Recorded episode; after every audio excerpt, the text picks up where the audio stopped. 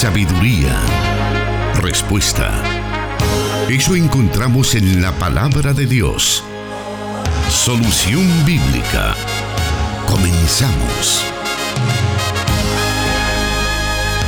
Muy buenas tardes, siempre agradeciéndole por estar pendiente de los diferentes medios de Corporación Cristiana de Radio y Televisión para poder transmitir solución bíblica en vivo comentarle que en estos momentos que estamos, como ya lo dije, en vivo y acá en la ciudad de Santa Ana ha estado lloviendo muy pero muy fuerte desde hace un par de horas. Eh, algunos pues que conocen el caso de Santa Ana, muchas veces las calles se llenan de agua dado pues que los drenajes están colapsados y usted puede ver en las redes sociales o en las noticias y eso pues a veces nos causa diferentes problemas incluso con el tránsito pero eh, damos gracias a Dios que ya la tormenta ha pasado y no más pues ahora eh, esperando que las condiciones en el tránsito puedan mejorarse un poco. Usted puede reportarnos cómo está allí en su lugar eh, las condiciones del, tiempo. Tenemos ya con nosotros al pastor Jonathan que pues sabemos fue, eh, le afectó un poco, ¿verdad? Esta condición, pero ya está con nosotros. Bueno, un saludo a toda la audiencia de Restauración 100.5 FM y el 98.1 FM de Plenitud Radio. Efectivamente, hermano, una pequeña tormenta es capaz de poner en evidencia la vulnerabilidad que hay en nuestro país.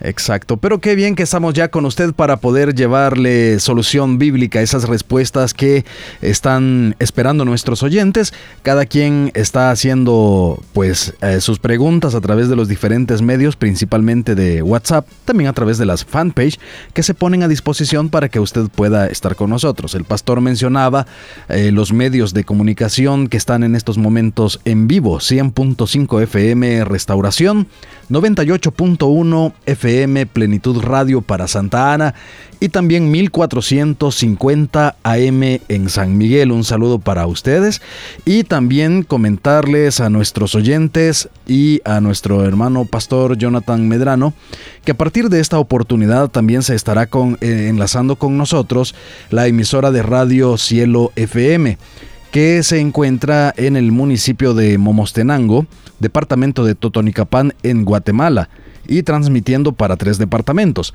Totonicapán, Huehuetenango y Quetzaltenango.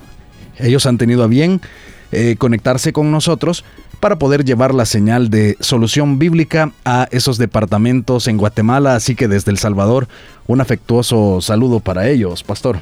Bueno, un saludo a todos los que escuchan eh, esta estación cristiana un saludo desde la República Hermana de El Salvador. Y también ponerles a su disposición nuestros medios de comunicación. Usted estará escuchando nuestros números de WhatsApp para que pueda comunicarse con este programa y hacer sus preguntas respecto a la Biblia y también puede hacerlo al WhatsApp de la emisora Cielo FM. Ellos estarán también trasladándonos a nosotros esas preguntas. Así que un saludo muy especial entonces a todas las emisoras de radio que ya están pendientes de este programa. Vamos a irnos a una pausa en estos momentos y luego comenzamos con la lista de preguntas que tenemos para esta oportunidad. Dios da la sabiduría y el conocimiento. Solución bíblica.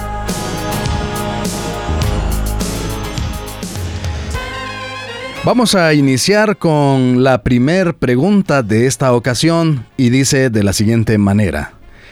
¿El apóstol Pablo conoció físicamente a Jesús? Bueno, no hay ningún texto que hable de un posible encuentro entre Jesús y Saulo de Tarso, que después se llegaría a conocer como Pablo. De hecho que sus cartas son muy pobres con relación a este aspecto. Lo único que podríamos mencionar es lo que se encuentra en la segunda epístola a los Corintios en el capítulo 5 versículo 16. Y es que el apóstol dice, si conocimos a Cristo según la carne, ya no le conocemos así. Eso es lo único que existe nada más. Eh, una pregunta que se formula también con cierta frecuencia es que si Pablo estuvo presente en Jerusalén cuando murió Jesús, ¿qué se puede responder a dicha interrogante? No podríamos asegurarlo con certeza, pero todo lleva a creer que sí. Sin embargo, probablemente Pablo estuvo en Jerusalén en los días de la pasión, muerte crucifixión y resurrección del Señor Jesús, sin tener conciencia ni conocimiento quizás de la importancia de, ese hecho, eh, que se convertiría en un hecho importante para él y para la comunidad de discípulos. Eh, así que no lo podríamos eh, asegurar, pero es muy probable que durante la semana de la pasión Jesús, perdón, el apóstol Pablo o Saulo de Tarso más bien, estuviese en Jerusalén mientras acontecían esos sucesos. Muy bien, gracias por esa respuesta. Recordarle a usted, estimado oyente, que cada una de estas preguntas son respondidas por orden de llegada. Tenemos varias preguntas, pero sabemos que al momento que usted esté escuchando este programa, también las respuestas a otras preguntas van a edificarle mientras espera el momento de, su respuesta. Vamos a irnos a la segunda pregunta de esta oportunidad y vamos a, leerla. Dice, ¿por qué se habla de liderazgo femenino si la Biblia habla en Efesios que Dios instruyó pastores, profetas, evangelistas, habla de cinco ministerios, todos masculinos? ¿Por qué ahora hablan de liderazgo femenino?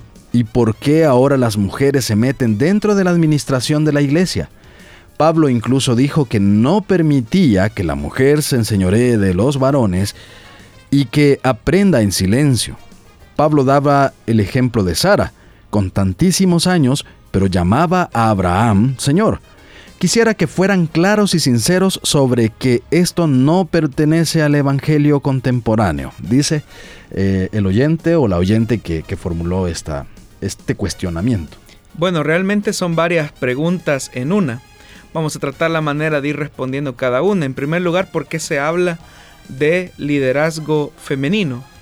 Bueno, en las escrituras encontramos varios ejemplos de mujeres que desempeñaron algún tipo de función de liderazgo importante dentro del movimiento de Jesús que posteriormente se llegaría a convertir en la, en la iglesia o la iglesia primitiva, primitiva como la conocemos popularmente. Algunos textos que nos pueden arrojar luz con respecto al tema se encuentran por ejemplo en el Evangelio de Lucas en el capítulo 1 versículo 8 que dice que después de esto Jesús estuvo recorriendo los pueblos y las aldeas y vea lo que dice, proclamando las buenas nuevas del reino de Dios.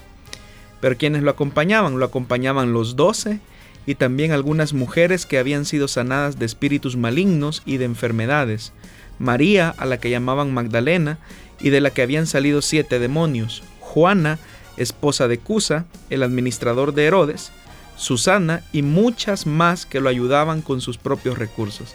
Entonces vemos como en el movimiento de Jesús las mujeres eh, acompañaban el, movimiento eh, itinerante de Jesucristo, ocupando eh, una función específica dentro de dicho movimiento. También en el Evangelio de Mateo, en el capítulo 28, versículo del 8 al 10, se da testimonio que son las mujeres las que básicamente dieron testimonio acerca de, de la resurrección de Jesucristo. También en el libro de los Hechos de los Apóstoles, un texto muy conocido, el caso del matrimonio de Priscila y Aquila, cuando dice la Biblia que se encontraron a un hombre llamado Apolos, que él era un hombre ilustrado, eh, convincente en el uso de las escrituras, sin embargo eh, hablaba muchas cosas que hasta cierto punto eh, manejaba escuetamente, porque dice la Biblia que solamente conocía y enseñaba lo que tenía que ver con el bautismo de Juan.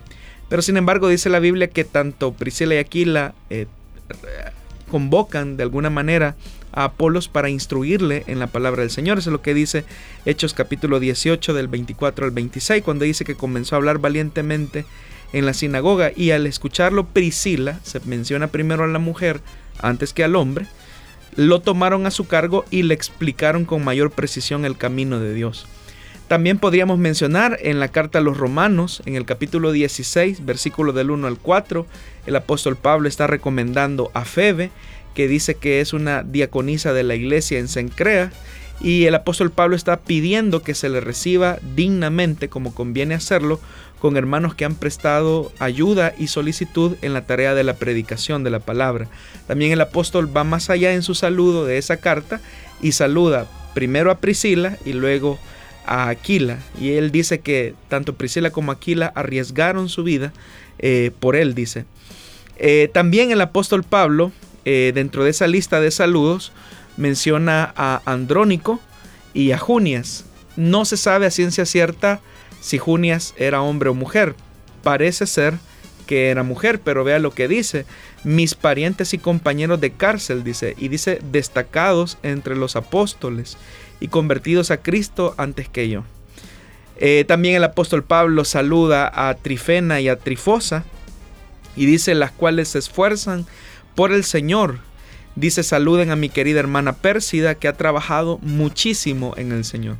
Y podríamos seguir mencionando otros textos, pero todos estos textos dan luz que la mujer ocupaba un cargo de liderazgo específico dentro del movimiento de Jesús y dentro de la iglesia primitiva. Ahora, con respecto a que en Efesios efectivamente Dios instruye pastores, profetas, evangelistas, maestros, eh, los cinco ministerios, eh, entonces ¿por qué hablar de un liderazgo femenino? Hay que tomar en cuenta que la carta a los Efesios realmente es la carta de los Efesios. Es decir, que es una carta de la segunda generación de cristianos, es decir, son discípulos del apóstol Pablo que están redactando dicha carta desde Éfeso y la hacen circular entre las comunidades. Y es verdad que en dicha carta se menciona que los ministerios eh, son masculinos. Eso habla de las funciones que Dios ha entregado a aquellos hombres que han sido llamados por Dios para desempeñar dichas funciones. Sin embargo, eso no excluye en ninguna manera el liderazgo importante que las mujeres también desempeñaron desde los orígenes del cristianismo. Con respecto a Timoteo capítulo 2 versículo 12 donde dice que no permito que la mujer se le enseñe al hombre y ejerza autoridad sobre él, sino que debe de mantenerse en silencio o la nueva versión internacional dice ecuánime. También nuevamente la segunda eh, epístola de Timoteo, eh, perdón, la primera epístola de Timoteo y la segunda son escritos de la segunda generación de cristianos. Es decir, son discípulos de Pablo que están enfrentando problemas con el fenómeno de patronazgo y clientela que hemos hablado en otros programas. ¿Qué significa esto?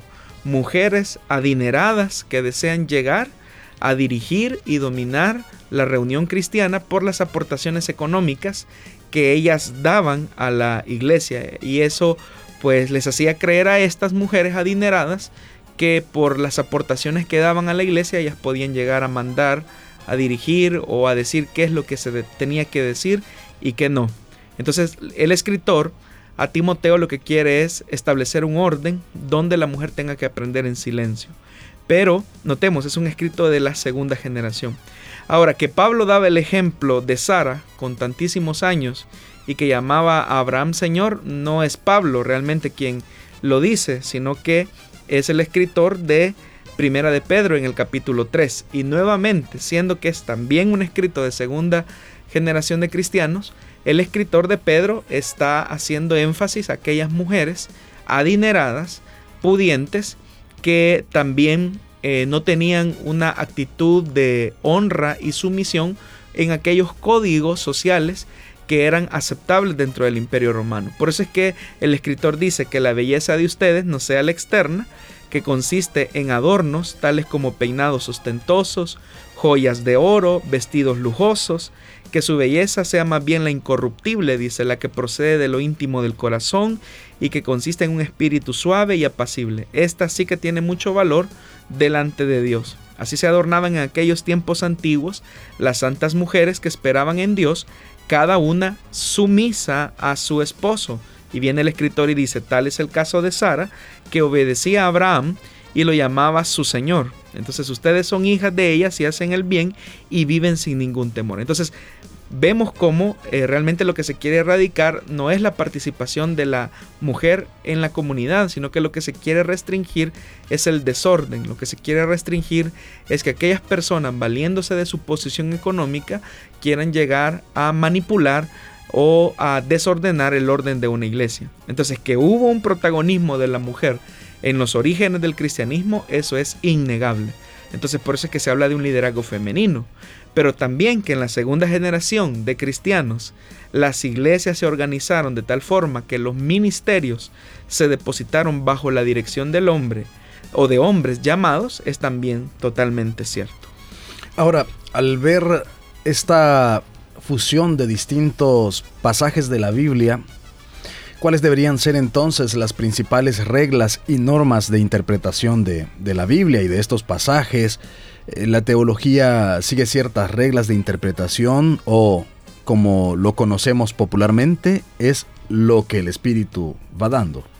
No, no para nada. Eso de lo que el Espíritu dé más es una excusa a la pereza eh, mental de querer hacer un desarrollo serio de exégesis y hermenéutica. Aquí quiero mencionar algunas cosas muy básicas, muy básicas. Primero, la hermenéutica propone las reglas de interpretación eh, propias para dicho ejercicio. Cuando yo conozco las reglas de la hermenéutica, entonces yo puedo hacer exégesis, es decir, el ejercicio práctico de la hermenéutica, que es extraer de las escrituras aquellas verdades que me desea transmitir. Normalmente no estamos acostumbrados a hacer exégesis, sino que estamos acostumbrados a hacer eisegesis, es decir, ponerle cosas a la Biblia que la Biblia no dice cuando yo conozco las reglas de hermenéutica, cuando yo puedo hacer exégesis, entonces pasamos al siguiente estado, que es la interpretación. ¿Y qué es la interpretación? La interpretación tiene que ver con el sentido que el agiógrafo o el escritor quiso expresar en, en determinada circunstancia y en determinado tiempo y cultura. Ahí viene el tema de la interpretación, es decir, tratar la manera de ubicarme en el pensamiento, en la mente del escritor. ¿Por qué es importante la interpretación? Porque sabiendo interpretar correctamente lo que el escritor quiso, eh, valga la redundancia, transmitir, vamos a encontrar el sentido del texto. Y el sentido del texto es lo que Dios nos desea decir aquí y ahora a través de un determinado pasaje de las escrituras. Ahora, para encontrar el sentido del texto hay tres cosas que tenemos que tener en, claridad. Número uno, la actualidad del texto, es decir, cómo este texto se relaciona a nuestra realidad presente y cómo ese texto tiene esa capacidad de interesarnos como pregunta o como respuesta en nuestra realidad. Cuando yo entiendo el sentido de la actualidad del texto, puedo llegar a la actualización del texto.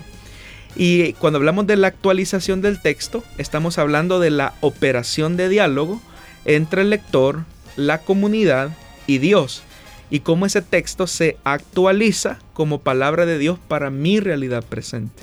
Una vez yo he hecho ese ejercicio de diálogo entre las escrituras, lo que Dios desea transmitirme por medio de, determinado texto, viene lo que sería la actuación, que sería lo último. Y es la demanda y el punto de partida por lo que esa palabra se hace un mensaje vivo en el oyente. Es decir, que después de haber hecho todo este proceso hermenéutico, exegético, de interpretación, de búsqueda del sentido, de actualidad, de actualización y de actuación, es cuando finalmente yo puedo decir que hemos hecho una buena, eh, una buena hermenéutica, un buen proceso exegético. Pero ¿por qué es importante conocer esto? Para no poner inventos sobre la Biblia, que es a lo que estamos acostumbrados a escuchar muchas veces que alguien toma un texto de la Biblia y sobre eso comienza a inventar y a poner cosas que la Biblia no dice. Y eso no es exégesis, no es eh, no sigue las normas propias de la hermenéutica, sino que con nuestros prejuicios leemos la escritura. Entonces hay que tener mucho cuidado, hay que tener mucho cuidado con esto. Nos alegramos muchísimo que usted esté pendiente de nuestra transmisión a través de las emisoras de radio, también a través de Facebook Live. Ahí puede encontrar la transmisión en la fanpage de Plenitud Radio y también está compartida en la fanpage de Restauración, Solución Bíblica, em, Restauración San Miguel. Así que hacemos la invitación también para que usted pueda compartir esta transmisión y poder eh, que muchas más personas puedan escuchar estas respuestas bíblicas. Queremos enviar un saludo a Carlos Flores que está pendiente de Facebook Live y nos dice bendiciones. Aquí estoy escuchándolos en Chattanooga, Tennessee.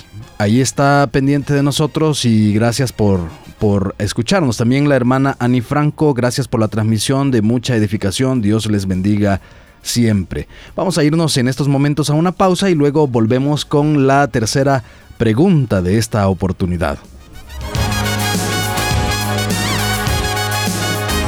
La respuesta a sus preguntas aquí, en Solución Bíblica.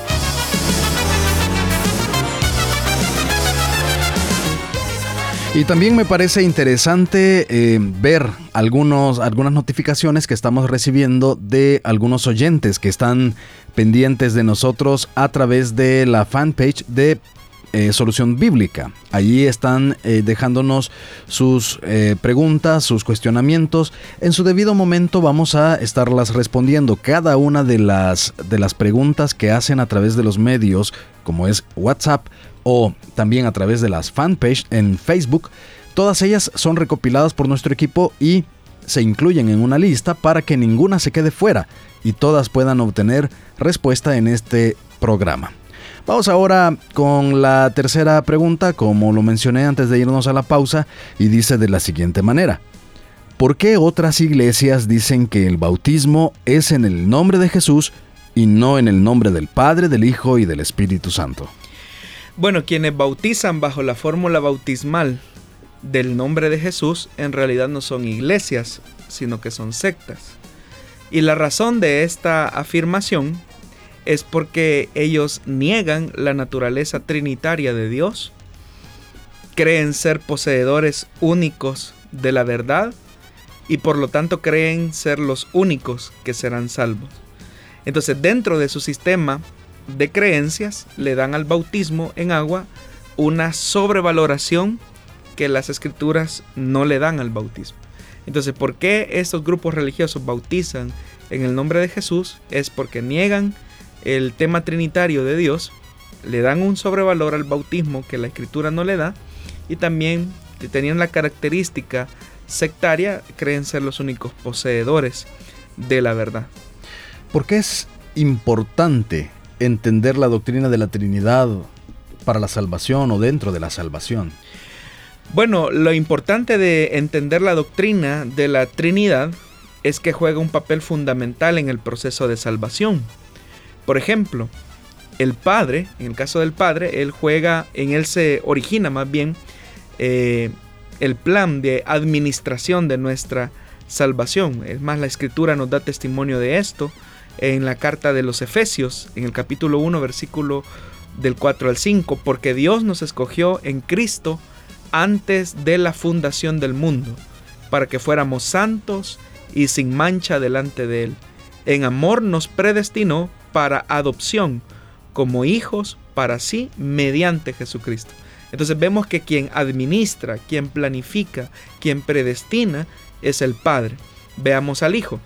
En el caso del Hijo, la salvación tiene su fruto en Él, es decir, a través de Cristo. Todo lo que el Padre hace para que nuestra salvación sea efectiva, lo hace a través de Cristo. Es a través de la obra redentora del Hijo que podemos tener perdón de nuestros pecados. Nunca se dice que el Padre se haya encarnado, haya muerto en la cruz y haya resucitado, sino que se dice que es el Hijo. La misma escritura lo dice, en Él tenemos redención mediante su sangre el perdón de nuestros pecados según las riquezas de su gracia que ha hecho abundar para con nosotros, dice. Entonces vemos que es en el Hijo que se hace efectiva el pago de nuestra deuda y de nuestras eh, culpas. Ahora, en relación al Espíritu Santo, el Espíritu Santo es el que produce la obra de regeneración en nosotros. Es más, la Biblia dice que Él es el sello de nuestra salvación. La misma carta a los Efesios o de los Efesios dice, en él también ustedes, cuando oyeron el mensaje de la verdad, el Evangelio que les trajo la salvación y lo creyeron, dice, fueron marcados con el sello que es el Espíritu Santo prometido. Este garantiza nuestra herencia hasta que llegue la redención final del pueblo adquirido por Dios para alabanza de su gloria. Entonces con estos pequeños textos que he mencionado, vemos cómo la Trinidad está trabajando o trabajó más bien para que el plan salvífico de Dios se desarrollara. El Padre planifica, administra, predestina a quienes han de ser salvos, el Hijo muere por aquellos que han sido elegidos y el Espíritu Santo realiza la obra de regeneración en nosotros, con lo cual también se sella a través de su morada. Aquí, hermanos, es importante pensar en esto. ¿Puede un Dios solitario eh, ser amor al mismo tiempo? Tal vez puede ser que alguien que esté solo, auténticamente solo, eh, pueda llegar a amar siendo que el amor requiere un objeto de amor? Evidentemente que no. Entonces el verdadero Dios necesita una relación eh, que, requiere esa, esa intervención. Entonces en la doctrina de la Trinidad nosotros vemos a las tres personas en ese plan y también demostrando ese vínculo de amor que tienen el Padre hacia el Hijo y el Hijo hacia el Espíritu Santo. Entonces desde la eternidad pasada, el Padre, el Hijo y el Espíritu Santo han estado en comunidad, en relación y se han amado entre sí. Esa es una relación de amor que está ligada a su misma naturaleza de ser el propio Dios único y verdadero. Querido oyente, le pedimos que nos permita una muy breve pausa y luego regresamos con más respuestas en esta emisión de Solución Bíblica.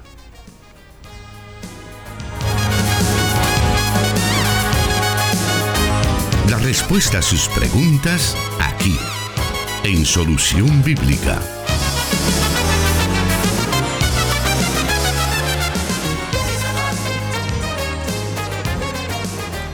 Continuamos con el programa Solución Bíblica de esta ocasión, también recordándole que a partir de mañana muy temprano usted puede tener acceso a este programa a través de las plataformas Spotify y también SoundCloud. Allí puede encontrarnos simplemente en el buscador de cada una de esas plataformas. Eh, usted puede escribir Solución Bíblica y aparecerá la opción para que pueda escuchar este y todos los programas y así poder escuchar detenidamente cada una de las respuestas. Y así pues esto le podrá servir a usted para su estudio personal de las escrituras, algún término, algún libro, algún pasaje bíblico que tal vez por lo preciso de, del programa en vivo usted no lo pudo escuchar o no lo pudo eh, memorizar, pues ahí tiene esa oportunidad de repasar este programa. A partir de mañana pues estarán ya colocados en la nube en esas plataformas, Spotify y SoundCloud. Así que le hacemos la invitación si nos está escuchando acá en El Salvador, en diferentes países a través de internet o en Guatemala a través de la señal de Cielo FM que está transmitiendo en estos momentos para Huehuetenango, Totonicapán y para Momostenango. Están ellos pendientes de nuestra señal. Vamos con la cuarta pregunta de esta tarde y dice de la siguiente manera. En primera de Juan, capítulo 5, versículo 16, se habla del pecado de muerte o un pecado que lleva a la muerte, por el cual Juan pide que no se ore. ¿Cuál sería ese pecado de muerte, pastor? Bueno, la Biblia lo que dice es lo siguiente, efectivamente en Primera de Juan capítulo 5, versículo 16 y 17. Si alguno ve a su hermano cometer un pecado que no lleva a la muerte, ore por él, y Dios le dará vida. Me refiero a quien comete un pecado que no lleva a la muerte. Hay un pecado que sí lleva a la muerte, y en ese caso no digo que se ore por él. Toda maldad es pecado, pero hay pecado que no lleva a la muerte. Bueno, la Biblia establece un principio claro y es que la paga del pecado es la muerte. Todo pecado conduce irremediablemente hacia la muerte. Y aquí el escritor eh, de esta epístola de Juan está diciendo que hay un pecado por el que no se debe de pedir y especialmente el que se refiere al pecado de muerte. Entonces el oyente pregunta qué es el pecado de muerte. Partamos de la verdad que todo pecado nos conduce a la muerte. Entonces, a lo que Juan se está refiriendo no es a aquellos que han sido justificados mediante el sacrificio perfecto de Cristo, sino a aquellos que están en una vida de práctica continua de pecado. Es decir, aquellas personas que definitivamente eh, no han tenido un encuentro personal con el Hijo de Dios, o al menos manifiestan eh, tener un encuentro con el Señor, pero continúan en un ejercicio o en una práctica repetitiva del pecado. Recordemos que la salvación no es solamente el mero hecho de no ir al infierno, sino que la salvación tiene que ver con que Dios nos da el poder para vencer el pecado. Entonces, siendo que hay una persona que está viviendo repetitivamente como un ejercicio el pecado, la Biblia dice por el tal eh, ya no se pida porque él mismo está negando eh, con su conducta, con su vida, que haya tenido un encuentro real o genuino de transformación mediante el perdón perfecto de Cristo. Entonces, obviamente, hermano, nosotros hoy que hemos venido a Cristo, eh, ¿qué cristiano es aquel que no haya fallado? Pero lo que el escritor se está refiriendo es aquel que está practicando y repitiendo el mismo pecado una y otra vez, una y otra vez. Y es el típico que cae, se levanta, cae, se levanta, cae, se levanta. Entonces ese es un pecado repetitivo que irremediablemente lo va a llevar a la muerte. Y no ha tenido un encuentro genuino con el Señor, al menos así lo manifiesta el escritor. Lo que ocurre es que, repito, es cómo entendemos la salvación. La salvación es esa capacidad que el Espíritu Santo nos otorga de vencer el pecado. Entonces, si hay una persona que está esclavizado a una conducta pecaminosa, probablemente no ha tenido un encuentro personal con el Señor y por eso es que él necesita eh, el perdón de Dios, él necesita entender y comprender la verdad del plan salvífico de Dios para su vida. A través de la señal de Facebook Live nos comenta Alex Ramos que bueno que hay este tipo de programas que edifican también nuestra alma. Karen Saraí Beltrán nos dice, saludos hermanos, Dios les bendiga, grandemente les sintonizo en Lempira, Honduras. Liz Sánchez dice, gracias por su lindo programa.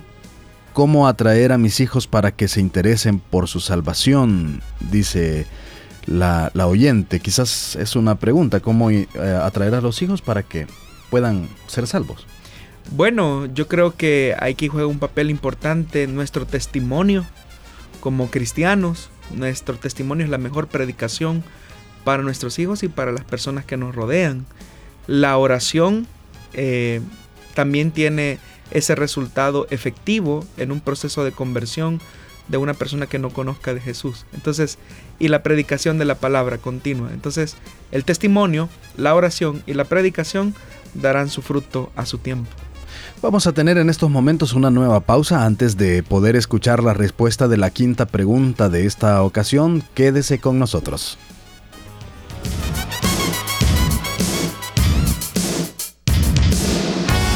Escríbenos tus preguntas al número de WhatsApp de Plenitud Radio 503 7848 5605 y número de WhatsApp de Restauración 503 78 56 94 96. Ahí escuchó entonces nuestros números de WhatsApp para que pueda comunicarse con nosotros y pueda hacer llegar su pregunta. Usted puede preguntar acerca de la vida cotidiana, acerca de su estudio de la Biblia, acerca cualquier circunstancia que usted necesite una respuesta por parte de la Biblia. Con mucho gusto acá el pastor Jonathan, y hablo por él, ¿verdad? Con mucho gusto él le estará respondiendo cada una de esas preguntas. Vamos a la quinta de esta ocasión y dice de la siguiente manera. ¿Es correcto que un hermano casado deje a su esposa por ser ella rencillosa y se divorcie y se vuelva a casar? Bueno, la Biblia muestra que la única causal de divorcio es por adulterio. Y un segundo matrimonio solo es posible a través de la viudez, es decir, que una persona haya perdido a su cónyuge por una, por una muerte. Y también la víctima de adulterio puede rehacer su vida nuevamente, pero por problemas de carácter, que también es un problema de pecado, eh, la Biblia no dice nada acerca de eso. A ver, con respecto siempre a esta pregunta, em, ¿qué dice la Biblia acerca de de una mujer que es, que es rencillosa? ¿Cómo la define la Biblia? Eh, ¿cómo, puede, ¿Cómo puede ser? Bueno, para entender la rencilla o ocupando la, la, expresión de mujer rencillosa, necesitamos entender qué quiere decir la palabra rencilla o rencillosa. En efecto, se trata de una persona o individuo, porque no puede ser solamente mujer, sino que también hombre, que está inclinado o es propenso a rencillas, es decir, a la pelea, a la contienda, a la riña, y puede provocar alguna hostilidad entre dos o varias personas. La Biblia se refiere a la mujer rencillosa como una mujer que busca pleito. Eso lo dice el Proverbios capítulo 27, versículo 15. Vea lo que dice. Gotera continua en día de lluvia y mujer rencillosa son semejantes, dice el, escritor. Entonces la Biblia compara a una mujer rencillosa con una gotera que no cesa. Es gotera continua, que es molesta, que tiene incordia, es decir, es una mujer que no pasa por alto la ofensa, no cede, sino que continuamente reprocha a los demás, echa en cara y recordando eh, los errores del pasado. Entonces es una mujer que fácilmente busca los pleitos. También una mujer rencillosa, la Biblia la define como una mujer que se enoja con facilidad. El Proverbios capítulo 21, versículo 19 dice, mejor es habitar en tierra desierta que con una mujer rencillosa y molesta. Y la Biblia dice que es tan molesta eh, este tipo de mujer que es mejor estar solo. Está claro que eh, esta característica entonces de una mujer rencillosa es que continuamente la mujer está dominada por su rabia y se muestra muy amenazante, muy agresiva, siempre a la defensiva. Entonces una mujer rencillosa es alguien a quien no le importa el sufrimiento del otro, ella cree que los demás tienen que cumplir sus caprichos, estar pendientes de sus intereses. Una mujer rencillosa vive centrada en ella misma, en cómo se siente, en lo que los demás no hacen por ella, por lo que es exigente y es continuamente demandante. Entonces eso describe a una mujer rencillosa y no necesariamente tiene que ser mujer, puede ser un hombre también. Entonces el que busca pleito, el que se enoja con facilidad, la Biblia lo describe como una persona con rencilla. Y eso no puede ser posible. Ahora, bajo la descripción de esta palabra o de estas personas que son rencillosas, ¿cuál podría entonces ser la solución para abandonar esa, esa actitud? Bueno, básicamente la rencilla, hermano, es el resultado de pecados no resueltos, problemas de estima, eh, falta de perdón, falta de conocimiento de sí misma, falta de desarrollo de dominio propio, pero todo eso tiene que ver con que no se tiene eh, la experiencia del nuevo nacimiento o si se tiene, no se ha graduado en el crecimiento de la verdad de Dios. Entonces una persona que no madura en su fe cristiana continuamente va a buscar pleito y se va a enojar con facilidad, que es lo que Dios dice que tenemos que evitar, porque el que se enoja contra su hermano dice que es reo de juicio y de condenación. Bueno, llegamos al punto de hacer una nueva pausa en esta presentación de solución bíblica. Todavía tenemos tiempo para que el pastor Jonathan responda un par de preguntas más, así que quédese con nosotros escuchando este programa. Plenitud Radio, 98.1 FM Santa Ana y 100.5 FM Restauración. Transmitiendo solución bíblica para El Salvador y el mundo. Vamos a la sexta pregunta de esta tarde y dice, el pasaje de Eclesiastés 9, capítulo 9, versículo 5 dice que los muertos nada saben, pero Lucas 16, 24 al 31 refiriéndose al rico y Lázaro, dice que este rico que murió sabía y tenía memoria de Lázaro y que tenía cinco hermanos vivos. Entonces, mi pregunta es, ¿cómo reconciliamos la enseñanza de los dos pasajes? Y la otra es, ¿los muertos saben o no saben? Bueno, en efecto la Biblia enseña que los muertos nada saben de lo que ocurre en el mundo de los vivos. Eso es lo que quiere dar a entender el texto. Vamos a leerlo. Porque los vivos saben que han de morir, pero los muertos no saben nada ni esperan nada, pues su memoria cae en el olvido. Sus amores, odios y pasiones llegan a su fin y nunca más vuelven a tener parte en nada de lo que se hace en esta vida. Entonces, lo que el texto quiere dar a entender o demostrar es que una persona que ha muerto pierde toda conexión con el mundo material, con el mundo real. Entonces, en ese sentido, es que los muertos no saben nada porque ya están muertos. No saben nada de lo que ocurre en el mundo de los vivos. Ahora, en cuanto a que un, a un muerto eh, tiene recuerdo y memoria de lo que fue su vida, la Biblia da testimonio que el recuerdo se mantiene presente, ya sea para gratitud por la salvación recibida, como en el caso de Lázaro, eh, o para culpa por el rechazo del don de la salvación ofrecido en Jesucristo, eh, como puede, pudo haber sido el caso también del el rico. Es decir, que tanto eh, el Lázaro tenía conciencia de lo que fue su vida y ahora él goza, goza de los beneficios eh, de la eternidad de estar con Dios, como también el rico tiene conciencia y memoria de lo que había sido su vida y también de la vida que llevaban sus hermanos, que los conducía hacia el mismo lugar donde el rico se encuentra.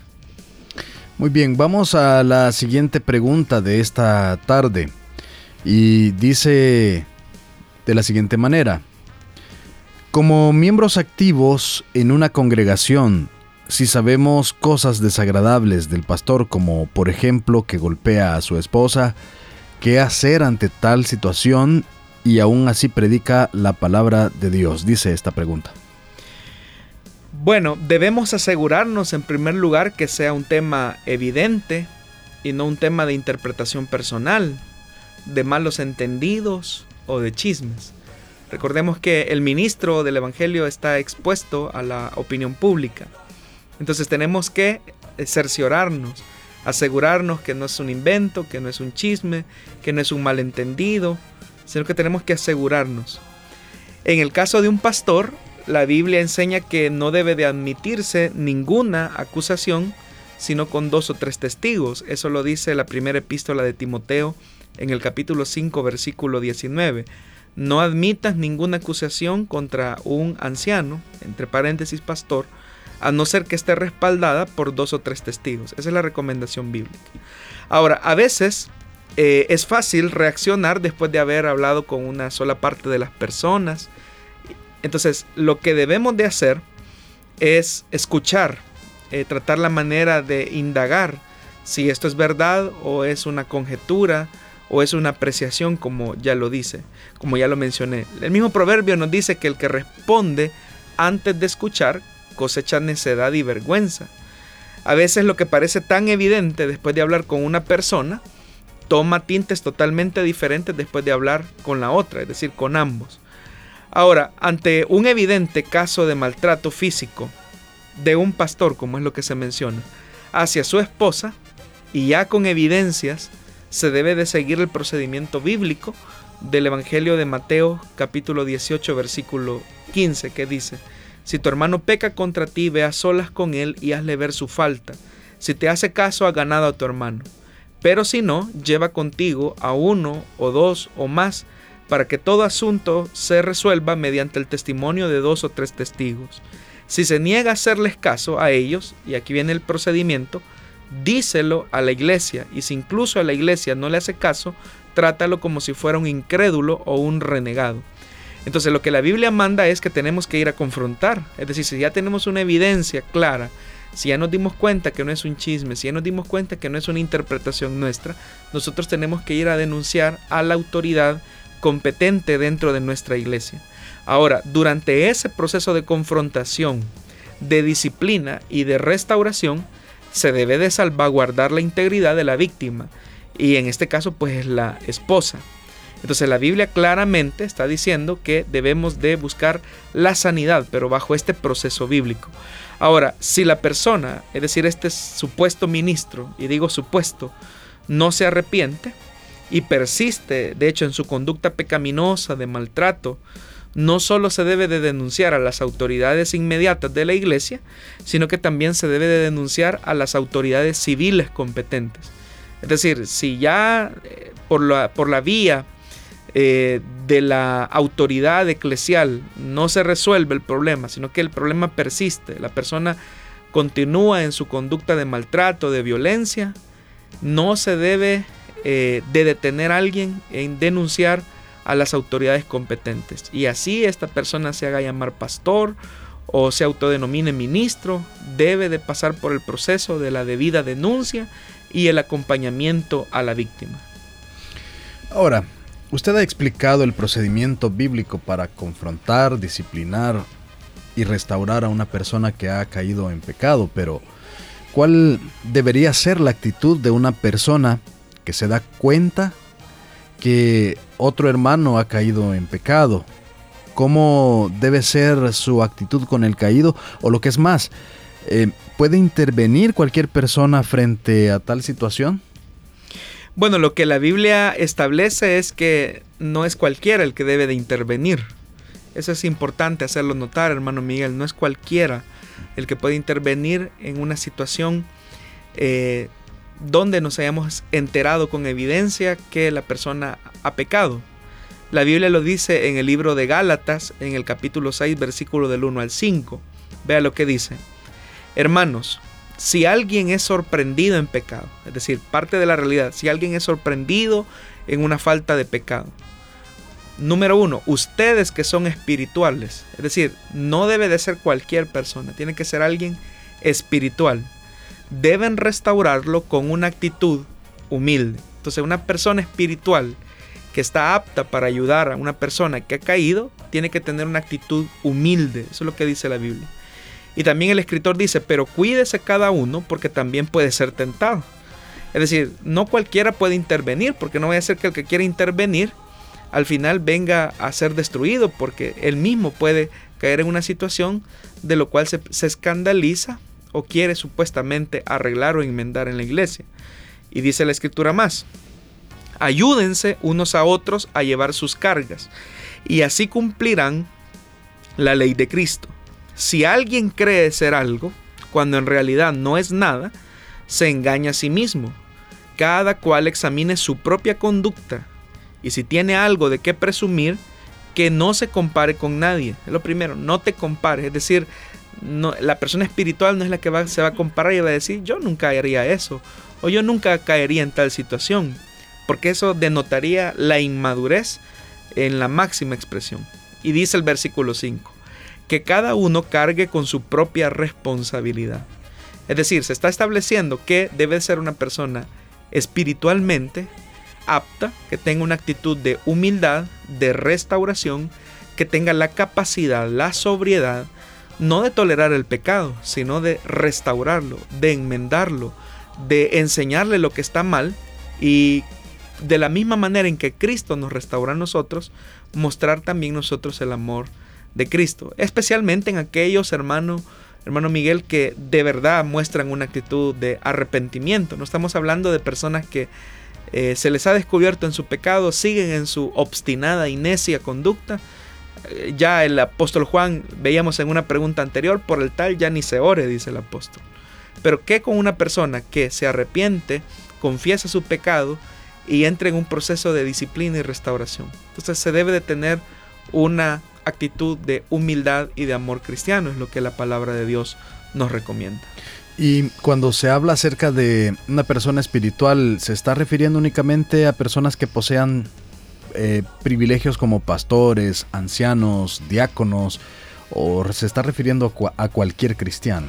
Depende, hermano, porque si estamos hablando de un ministro, como fue la pregunta que hacía el oyente, evidentemente que quien debe de intervenir deben de ser las autoridades competentes de la iglesia. Se supone que las que están al frente de una congregación son las personas más maduras, más espirituales y más responsables. Entonces, eh, ese debe ser el proceso. Ahora, si es una persona, eh, como en su segunda pregunta usted decía, un, alguien que hemos sorprendido en una conducta de pecado, pero que seguramente no tiene quizás algún privilegio, alguna posición, entonces lo correcto es que sea una persona espiritual, madura, que puede ser el pastor o un hermano de confianza que le ayude a salir de esa situación. Lo importante, hermano, es que nosotros vayamos por nuestros soldados caídos, porque hoy son ellos, mañana podemos ser nosotros. Entonces Jesús dijo algo importante, que con la misma vara con la que medimos, seremos medidos. Entonces si yo no tengo una actitud de misericordia, si yo no tengo una actitud de compasión, con aquella persona que se arrepiente, de esa misma manera en la que yo estoy actuando, me van a, me van a tratar a mí el día en que yo pueda fallar. Entonces, Por eso es que el apóstol Pablo aquí dice, mire, cada quien examínese a sí mismo, examine su propia conducta, no vaya a ser que pueda ser tentado en el futuro. Entonces debemos de tener, de hecho hermano, aprovecho para decir esto, todos los cristianos, sin excepción, independientemente si es pastor o si es un hermano que asiste a una congregación, necesitamos tener un confidente. ¿Por qué razón? Porque nuestra confesión de pecado verticalmente trae perdón de pecados. Es decir, confesión vertical hacia Dios trae perdón de pecados. Pero confesión horizontal, es decir, confesión con otra persona, trae liberación de la culpa. Una persona puede confesar a Dios su pecado, su conducta equivocada, y eso le va a generar, Dios perdonará su pecado, pero necesita a la par confesar su pecado a un hermano espiritual y maduro. La Biblia por eso es que dice, confiésense sus pecados los unos a los otros. Y no lo está diciendo en un sentido como lo interpreta la Iglesia Católica eh, de redención de pecados, sino que lo está diciendo en un sentido de aprender a llevar las cargas los unos de los otros. Porque mientras estemos en esta tierra y mientras el Señor no haya venido por nosotros, estamos expuestos a cualquier pecado, a cualquier tentación. Entonces, hoy puede ser una persona la que falló, mañana, si nosotros no nos cuidamos y por el contrario alimentamos nuestra naturaleza pecaminosa, seremos nosotros los próximos. Entonces la pregunta que hay que hacernos es, ¿de qué manera esperamos nosotros tratar a esa persona? Pero vuelvo al, elemento importante. Debe de haber confesión y arrepentimiento. Eso es lo que la palabra de Dios dice. Porque la misma palabra de Dios dice, el que encubre su pecado no prosperará. Mas el que los confiesa, número uno, y se aparta, número dos, alcanzará misericordia. Muy bien, y bueno, tal vez con todo lo que usted ha dicho está implícita la respuesta a lo que, a lo, a lo que quiero señalar. Y es que hay algunas personas que ven tal vez alguna falla o algún problema y dicen, no, yo no voy a decir nada porque eh, no hacen nada en la iglesia. Mejor para no meterme en problemas, no digo nada. ¿Qué pasa con, ellos? No, y es verdad, si usted no dice nada, no, nunca se va a hacer nada en la iglesia. Usted debe de ir. Cuando usted elige una iglesia específicamente donde congregarse, usted debe de ir a las autoridades competentes. No con eh, rumores, sino que con evidencia. Eh, usted debe de entender, o sea, lo, primero que la Biblia nos manda hacer es que nosotros vayamos en privado y hablemos con la persona. Si la persona no se enmienda, la Biblia dice, ha ganado a tu hermano. Ahora, ¿qué pasa si esa persona eh, no se enmienda? La Biblia dice, acompáñate de dos o tres testigos, ve y repréndelo. Si no se enmienda, el tercer paso es ir a las autoridades de la iglesia. Ese es el proceso bíblico de Mateo capítulo 18 versículo 15. Entonces, lo, ¿qué hay que hacer cuando yo me doy cuenta que un hermano ha fallado? Número uno, yo como cristiano tengo que ir a buscarlo a él y decirle, hermano, hermana, esa conducta no es agradable delante de Dios. Si la persona dice, me arrepiento, hermano, tiene razón. Entonces la Biblia dice, ha ganado a tu hermano. Ahí quedó todo, ahí murió todo. Y ahí hay que seguir un proceso de restauración. Pero si esa persona persiste en lo mismo, entonces la Biblia lo que dice es toma dos o tres testigos. Entonces va con dos o tres testigos, vuelve a hacer la misma mención y si esa persona no acepta, entonces lo que la Biblia dice es, el tercer paso es comunícalo a las autoridades de la iglesia. Ok, sí, por ahí nos estaban de hecho preguntando que si la persona persistía en la falla, ¿verdad? Y ya usted lo acaba de mencionar que pues es donde ya tiene que hacerse acompañar de los eh, dos o tres testigos y en tercer lugar ir a las autoridades de, la iglesia. Queremos también bueno, ya con respecto a esa pregunta es todo lo que teníamos. Ahora vamos a mencionar algunas personas que se han estado comunicando con nosotros y enviándonos eh, mensajes a través de la transmisión de Facebook Live. De Kelvin del CID nos dice, Amén, gloria a Dios, sigan adelante mis amados hermanos, Él les recompensará grandemente. Eh, nos dice Vladimir Santeliz, bendiciones hermanos, un cordial saludo a la distancia desde Misión Cristiana Elim de Virginia, filial de Maryland. Bendiciones. También eh, veamos, eh, nos estaban también escribiendo por acá, Sandra, Sandra Vázquez nos dice, Dios les bendiga, gracias por tanta enseñanza, bendiciones desde Alejandría. Virginia. Sandra y Cifredo nos dice ah, el comentario. Eh, también sabemos que han estado algunas notificaciones, y tengo que mencionarlo, en la fanpage de Solución Bíblica. Eh, sobre algunos oyentes que en algún momento manifiestan su descontento con algunos de estos de estas respuestas eh, diciendo pues que a veces hay malas interpretaciones y cosas eh, por el estilo pues me imagino aquellas personas a lo mejor que creen en algo que en algún momento se ha desvirtuado a través de la respuesta de este programa sí es normal especialmente cuando el problema es que cuando una persona ya no tiene argumentos bíblicos sólidos, recurre al ataque. Y especialmente de grupos religiosos que esa es su única arma de defensa, ¿verdad? El ataque y el desprestigio. Pero bien, gracias hermanos por estar pendientes de nosotros cada vez que presentamos en vivo este programa Solución Bíblica. Y Pastor Jonathan Medrano, gracias también por su tiempo de poder estar acá respondiendo estas preguntas. Gracias hermano Miguel y un saludo a toda nuestra audiencia que a través de las diferentes plataformas digitales están siguiendo este programa Solución Bíblica y a través de nuestra nuestras emisoras de radio, tanto aquí en El Salvador y también a nuestra emisora hermana en Guatemala, ¿verdad? Que hoy comienza a transmitir este programa Solución Bíblica. Exacto, esperamos que para cada uno de nuestros oyentes este programa pueda ser de edificación.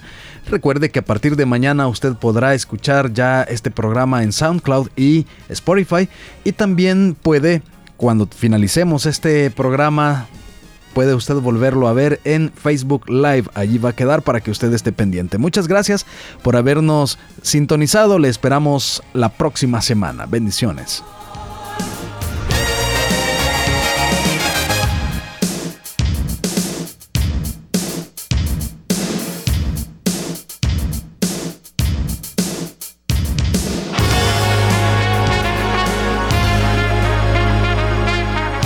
Encontramos respuesta en la palabra de Dios. Solución bíblica. Hasta el próximo programa.